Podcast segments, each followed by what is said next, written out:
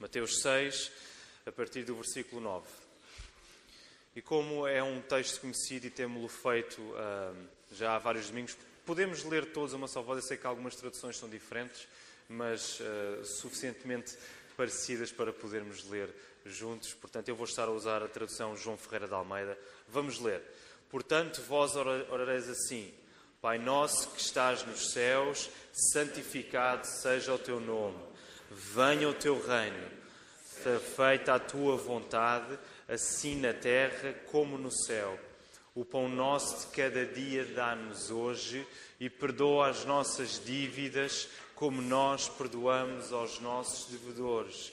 E não nos deixes cair em tentação, mas livra-nos do mal, pois teu é o reino, o poder e a glória para sempre. Amém. E enquanto estamos de pé, vamos utilizar os próximos momentos para nos cumprimentarmos e saudarmos. E se quiserem, também aproveitem o tempo para orarem brevemente pelos, pelos irmãos nesta hora. Vamos ainda usar os próximos momentos para dizermos, como tem sido o hábito também, as bem-aventuranças eh, de cor. Temos sido abençoados porque grande parte de nós já sabe dizer esta porção do Sermão do Monte de Cor e todos são encorajados a continuar o exercício de, de memorização, ok? Mas dizemos apenas as bem-aventuranças no nosso serviço de culto. Vamos então, elas vão ser projetadas aqui pelo Ricardo, portanto podem seguir por ali também. Todos os outros que sabem, não olhem para ali e digam, olhem para mim, ok? E digam. Vamos dizer? Vendo Jesus as multidões, subiu ao monte e, como se assentasse, aproximaram-se os seus discípulos e ele passou a ensiná-los, dizendo: Bem-aventurados os humildes de espírito, porque deles é o reino dos céus. Bem-aventurados os que choram, porque serão consolados. Bem-aventurados os mansos, deles é o Bem-aventurados os que têm fome e sede de justiça, porque serão fartos. Bem-aventurados os misericordiosos, porque alcançarão misericórdia. Bem-aventurados os limpos de coração, porque verão a Deus. Bem-aventurados os pacificadores, porque serão chamados filhos de Deus. Bem-aventurados os perseguidos por causa da justiça, porque deles é o reino dos céus. Bem-aventurados sois, por minha causa, vos injuriarem e perseguirem e mentindo disserem todo o mal contra vós. Regozijai-vos e exultai porque é grande o vosso galardão nos céus, pois assim perseguiram aos profetas que viveram antes de vós. Deixem-me orar ainda. Nosso Deus e nosso Pai, nós estamos na tua presença para ouvir a tua palavra, Senhor. Obrigado porque ela é o centro do culto que nós te queremos prestar, da adoração que nós queremos levar até ti, Senhor, e nesta hora nós pedimos que possas abrir os nossos corações Dá-nos ouvidos para ouvir, Senhor, dá-nos entendimento para entender e dá-me, Senhor, as palavras certas para que eu possa ser fiel à tua palavra. Pedimos isto e agradecemos no nome de Jesus. Amém. Hoje continuamos no, no versículo onde ficámos no domingo passado. Lemos a, a oração do Pai Nosso uh, toda, mas vamos apenas concentrar-nos ainda no versículo 10. Semana passada vimos a primeira parte, Venha o teu reino. Hoje vamos para a parte final do versículo que diz: Seja feita ou faça-se a tua vontade, assim na terra como no céu. E esta é a terceira petição neste modelo de oração que o Senhor Jesus nos dá. Seja feita a tua vontade, assim na terra como no céu. Nós podemos fazer uma divisão hum, dentro da oração do Pai Nosso, em que a primeira parte contém as primeiras três petições, que vai do versículo 9 ao versículo 10: Santificado seja o teu nome venha o teu reino e seja feita a tua vontade, assim na terra como no céu.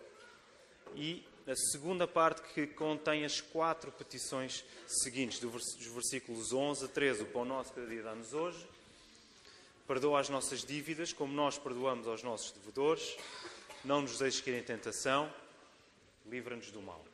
Então podemos fazer esta divisão. Esta divisão nós acreditamos que não é uma divisão forçada no texto, porque nós encontramos na oração do Senhor Jesus elementos que distinguem o objetivo principal em cada uma destas petições. Nesse sentido, as primeiras três E hoje vamos completar esse primeiro bloco. As primeiras três referem-se às coisas de Deus. Reparem, o teu nome, o teu reino, a tua vontade. As coisas de Deus. E as quatro seguintes referem-se às coisas dos homens, às nossas coisas. O nosso pão, o nosso pecado, as nossas tentações e o mal das nossas vidas. Ok? Portanto, nós encontramos esta divisão na oração do Pai Nosso. E existe uma sequência lógica nas três primeiras petições referentes a Deus. Em primeiro lugar, como vimos há duas semanas, oramos para que o nome de Deus seja santificado. O que significa que o nosso desejo maior deve ser de dar glória somente a Deus. Para isso acontecer, para que o nosso desejo único seja de dar glória a Deus, o reino de Deus tem de vir até nós e Jesus tem de ser o nosso rei. O que significa que as nossas vidas devem estar sujeitas e submissas a Cristo. Pois esse é o modo que Deus estabelece para que o glorifiquemos perfeitamente. O louvor perfeito será quando Cristo reinar sobre nós completamente nos novos céus e na nova terra.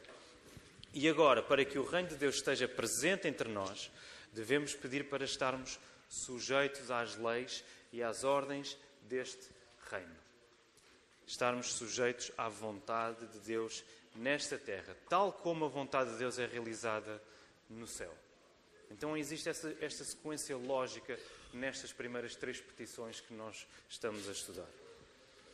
Nestas petições, as primeiras três, as, as atenções, como já vimos, estão colocadas em Deus, nas coisas de Deus, de um modo especial e distinto das restantes. É certo que nas quatro seguintes nós também vamos encontrar Deus uh, incluído, embora estamos a falar sobre as nossas necessidades, porque é Deus quem supra as nossas necessidades. Portanto, nós não podemos desligar Deus das quatro petições uh, restantes. Mas estas primeiras três colocam a ênfase em Deus de um modo especial e diferente, distinto.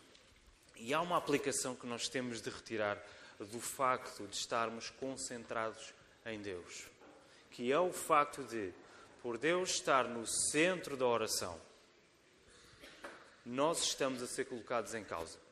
Esta é a implicação que nós vamos tirar. Por Deus ser quem está no centro da nossa oração, somos nós que estamos a ser colocados em causa.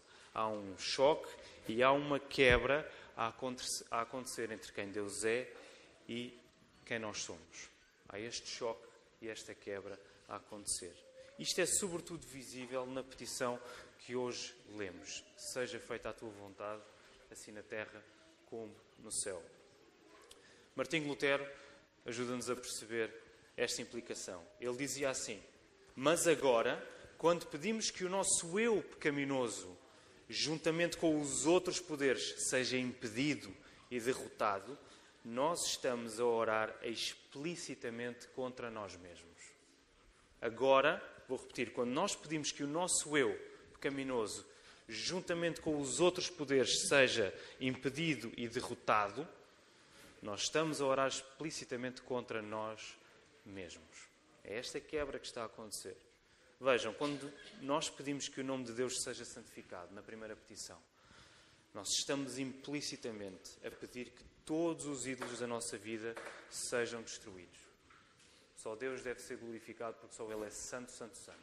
Logo, todos os ídolos da nossa vida devem ser completamente destruídos. Eles não merecem o nosso louvor. O nosso louvor deve vir unicamente para Deus. Quando nós pedimos que venha o reino de Deus, venha o teu reino, nós estamos implicitamente a pedir que os reinos adversários deste mundo e o reino de Satanás sejam destruídos. Quando nós oramos venha ao teu reino, nós estamos implicitamente a pedir que todos os outros reinos adversários sejam destruídos.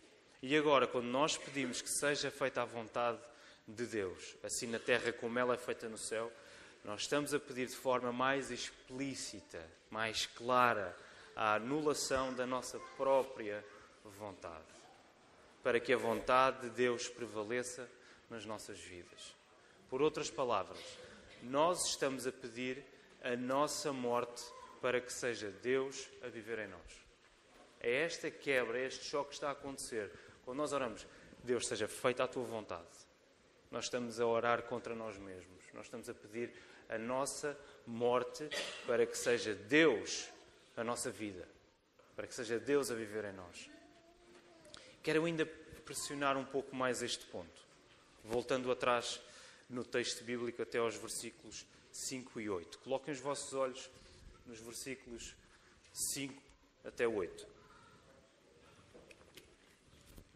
E podemos ler rapidamente. E quando orardes, não sereis como os hipócritas, porque gostam de orar em pé nas sinagogas e nos cantos das praças, para serem vistos dos homens. Em verdade vos digo que eles já receberam a recompensa.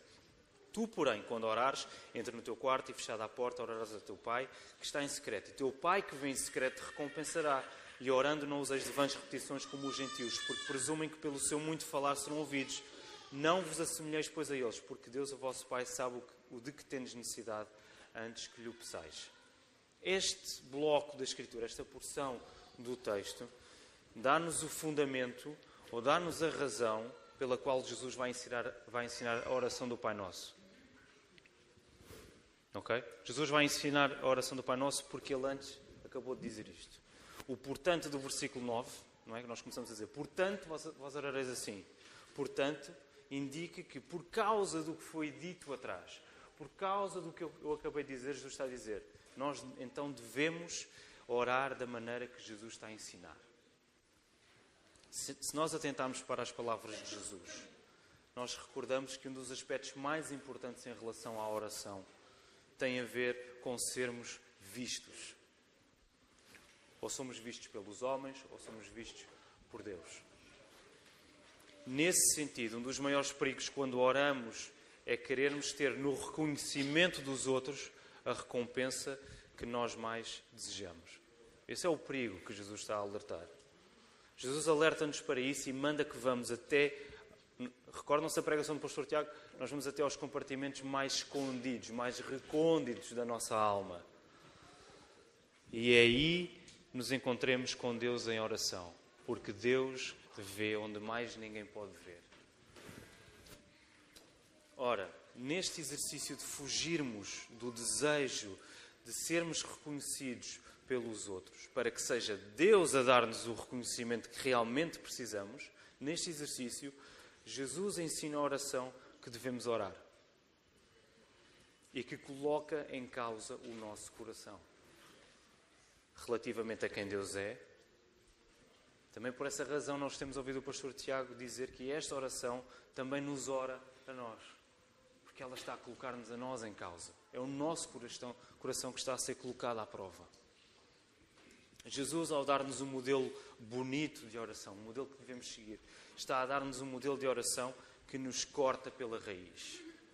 Está a dar-nos um modelo de oração que nos coloca à mercê da graça de Deus. E é indispensável, irmãos, que nós oremos para que a vontade de Deus seja feita assim na terra, assim na terra como ela é feita no céu. Enganei-me no gesto. Assim na terra como ela é feita no céu.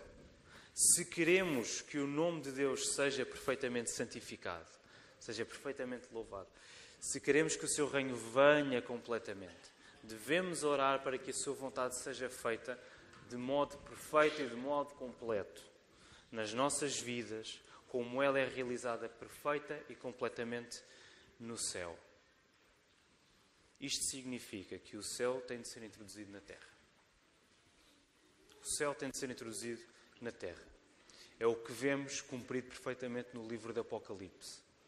Quando Jesus vier a renovar todas as coisas e levar a sua igreja para habitar consigo nos novos céus e na nova terra, quando o reino de Deus estiver estabelecido e realizado de forma completa e permanente.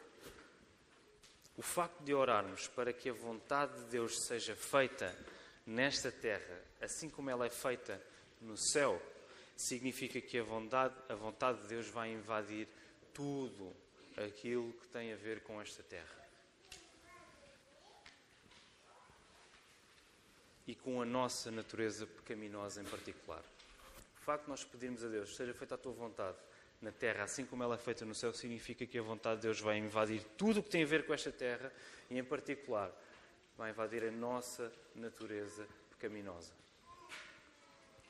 O puritano Matthew Harry afirmava que o padrão é que esta vontade seja feita na terra, neste lugar da nossa tribulação e provação, tal como é feita no céu, aquele lugar de descanso e alegria.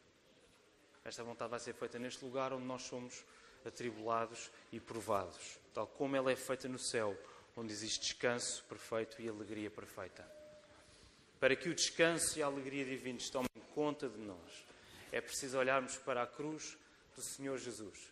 Jesus, o Filho de Deus, completamente Deus e completamente homem, orou em tremenda angústia, pedindo ao Pai que o livrasse daquela hora de sofrimento e morte. Mas ele não quis que a sua vontade prevalecesse, mas a vontade do Pai. Nós encontramos isso em Mateus 26, versículos 39 a 44. A oração de Jesus, em que ele diz: Pai, se for possível, passa de mim este cálice. Mas não seja feita a minha vontade, mas a tua. Jesus não pecou quando fez esta oração, porque ele submeteu-se na força e na dependência do Espírito Santo. Ele submeteu-se à vontade do Pai. Como homem, e Jesus era completamente homem e continua a ser completamente homem, Jesus colocou a sua angústia em palavras, fazendo aquela oração ao Pai. Mas ele sabia que o mais importante não era ser livrado da sua angústia. O mais importante, antes pelo contrário, era que a vontade de Deus fosse feita nele, em Jesus, sendo morto na cruz. O mais importante não era Jesus ser livrado daquela angústia. O mais importante é que a vontade do Pai fosse realizada. E para que a vontade de Deus Pai fosse realizada, Jesus tinha de morrer na cruz.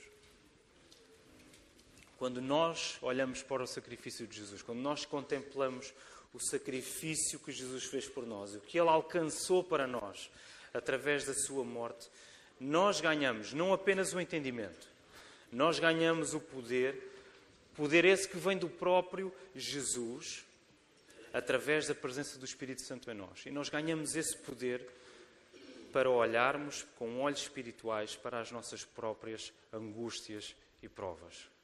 Tal como Jesus olhou para a sua angústia e para a prova que ele estava a enfrentar naquele momento. Nós ganhamos o poder para termos os olhos do céu nesta terra.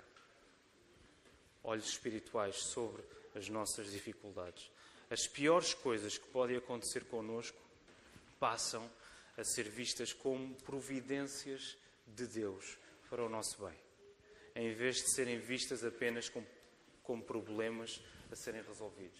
As piores coisas da nossa vida, quando nós ganhamos olhos espirituais, quando nós queremos que a vontade de Deus seja feita na nossa vida, as piores coisas que podem vir à nossa vida começam a ser vistas como algo que Deus executa para o nosso bem em vez de serem apenas coisas que nós temos de solucionar rapidamente e a qualquer custo. Foi isto que Jesus viu no meio da sua angústia. Ele viu a alegria que lhe estava proposta, como dizem em Hebreus 12. A alegria que lhe estava proposta por se tornar o Salvador do seu povo e por antecipar ser resgatado da morte, assentando-se à direita do trono de Deus, onde está agora. Quando nós abraçamos estas verdades nos nossos corações, nós podemos afirmar com alegria, tal como Paulo, que todas as coisas cooperam para o bem daqueles que amam a Deus, daqueles que são chamados segundo o seu propósito, em Romanos 8, 28. Quando nós abraçamos estas verdades, nós podemos afirmar isto, no meio da pior tribulação, no meio do pior sofrimento. E eu sei quão difícil é para nós há mínima dificuldade na nossa vida nós dizermos estas coisas. Todas as coisas contribuem para o bem. Quando nós queremos é solucioná-las a todas. Eu não estou a dizer que a solução não é boa. Nós pedimos a Deus que solucione os nossos problemas, que nos cure das nossas doenças, que resolva os nossos problemas financeiros, os nossos problemas familiares. Mas nós temos que ver para além disso, com olhos espirituais, as coisas que Deus está a fazer através disso para o nosso bem. E quero partilhar um exemplo prático do que estou a pregar, a partir da minha própria experiência, ok? Um, nas últimas semanas, à medida que vou, que vou orando, uma das coisas que tem colocado em causa o meu coração e também trazido uh, alguma angústia é o facto de eu estar a perceber mais claramente que o meu contentamento, que a minha alegria em Jesus têm sido muito pequenos. Uma das coisas que eu tenho vindo a perceber é que, à medida que vou orando, eu percebo que a minha alegria em Jesus não era assim tão grande como eu pensava. Mas também tem-me feito perceber, e isto é trabalho do Espírito Santo, claro, que estes momentos de desapontamento, desânimo, de angústia, fazem parte de um processo contínuo de aumento da minha satisfação em Cristo. Se nós aproximarmos do gráfico da nossa santificação, vamos ver que na curva que é sempre ascendente, há momentos em que ela vai descendendo. E há momentos menos bons, há momentos de angústia, há momentos de provação, há momentos de tristeza. E Deus usa isso para que a nossa curva continue sempre a subir, para que a nossa alegria em Jesus aumente. Para que a minha alegria em ter sido salvo por Jesus aumente e para que o meu amor pelo meu Salvador aumente, eu tenho de perceber melhor a profundidade do abismo de onde Jesus me tirou. Para que eu e os irmãos percebamos melhor o amor de Jesus por nós e para que nós possamos amar mais e mais Jesus, nós temos de perceber quão profundo é o abismo de onde Ele nos tirou. Por isso, à medida que vou orando, é apenas natural que o Espírito Santo vá tirando cá para fora tudo aquilo que tem de estar diante da luz do Evangelho. E isso custa. É como se tivéssemos, imaginem, uma intoxicação alimentar. Nós tira, temos que tirar tudo cá para fora. Não pode ficar lá nada que esteja contaminado dentro do nosso corpo. O trabalho que o Espírito Santo faz em nós é mais ou menos isso. A ilustração é limitada, porque o trabalho que o Espírito Santo faz ainda é mais profundo. Ele vai buscar coisas que estão lá presas há anos. Espírito Santo faz isto, ele tira tudo que está cá dentro, cá para fora, para ficar diante da luz do Evangelho, para que eu possa tomar a minha cruz, negar-me a mim mesmo e seguir a Jesus. Para que no processo de santificação que é diário, o velho Filipe desapareça e o novo Filipe diga: Já não sou eu quem vive, mas Cristo vive em mim. E esse viver que agora tenho na carne, vive pela fé no Filho de Deus, que me amou assim e assim mesmo se entregou para mim. Não sou só eu que posso dizer isso, os irmãos podem dizer estas coisas. Porque foi Jesus que alcançou isto para nós. E nós encontramos isto em Gálatas 2:20.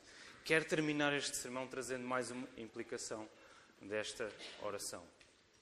Do mesmo modo que Jesus batalhou na sua oração ao Pai no jardim do Getsemane, antes de ser traído e antes de ser crucificado, do mesmo modo que Jesus batalhou aí. Nós estamos em modo de combate todas as vezes que orarmos, segundo o modelo que Jesus nos deixou. É a nossa vida de oração, é na nossa vida de oração que vamos ser mais tentados pelo inimigo, para que a nossa comunhão com Deus não aumente, mas diminua. O plano do inimigo é este: é diminuir a nossa alegria em Cristo. E é na oração onde nós vamos ser mais tentados. É na ferramenta que Deus nos deu para termos comunhão com Ele, onde nós vamos ser mais tentados para desprezarmos isso. Para que a nossa comunhão com Deus não aumente, mas diminua. É na oração sustentada pela palavra que nós vamos estar a combater melhor bom combate da fé, é insistir na oração. Não é desistir dela, porque nós não estamos preparados para ela. Não, é insistir sabendo que nós não estamos preparados para isso, porque é o Espírito Santo que nos vai ajudar. É na oração onde vamos ser mais tentados para desistir, é certo. Mas é também na oração onde vamos encontrar maior consolo e maior contentamento por colocarmos as nossas vidas à disposição da vontade de Deus. Tal como Jesus orou, seja feita a tua vontade. Não seja feita a minha, mas a tua vontade. Por isso devemos ser rigorosos a planear os nossos momentos de oração. Irmãos, não é por acaso que na Escritura lemos que Jesus se retirava para orar. Jesus não era desleixado com os seus momentos de comunhão com o Pai, com os seus momentos de, de oração. Ele retirava-se, ele, ele, ele, ele subiu ao monte sozinho para orar. Jesus que dependia do Espírito Santo de modo perfeito, sem pecado que turvasse essa relação com o Espírito. Orava sem cessar. Jesus, que era homem, 100% homem, filho de Deus, 100% Deus, ele dependia do Espírito Santo totalmente. Ele não tinha pecado. Logo, essa dependência que ele tinha do Espírito Santo era perfeita. E, no entanto, ele orava sem cessar. Jesus, reparem, ainda agora Jesus está onde? Onde é que está Jesus, irmãos? Na direita do Pai. Podemos dizer que Jesus está no nosso coração através da presença do Espírito Santo, mas Jesus ressuscitou, está vivo fisicamente à direita do Pai. O que é que Ele está a fazer à direita do Pai? Jesus. Exatamente. Jesus é o nosso advogado, Ele está a interceder por nós. Ele está a orar por nós. Neste preciso momento. E não vamos nós, pecadores, perseverar em oração? Não vamos nós combater este bom combate? É difícil, irmãos, é difícil. Por isso é que é um combate. Mas é um bom combate, porque a vitória está assegurada. E que o Senhor nos possa guardar e dirigir.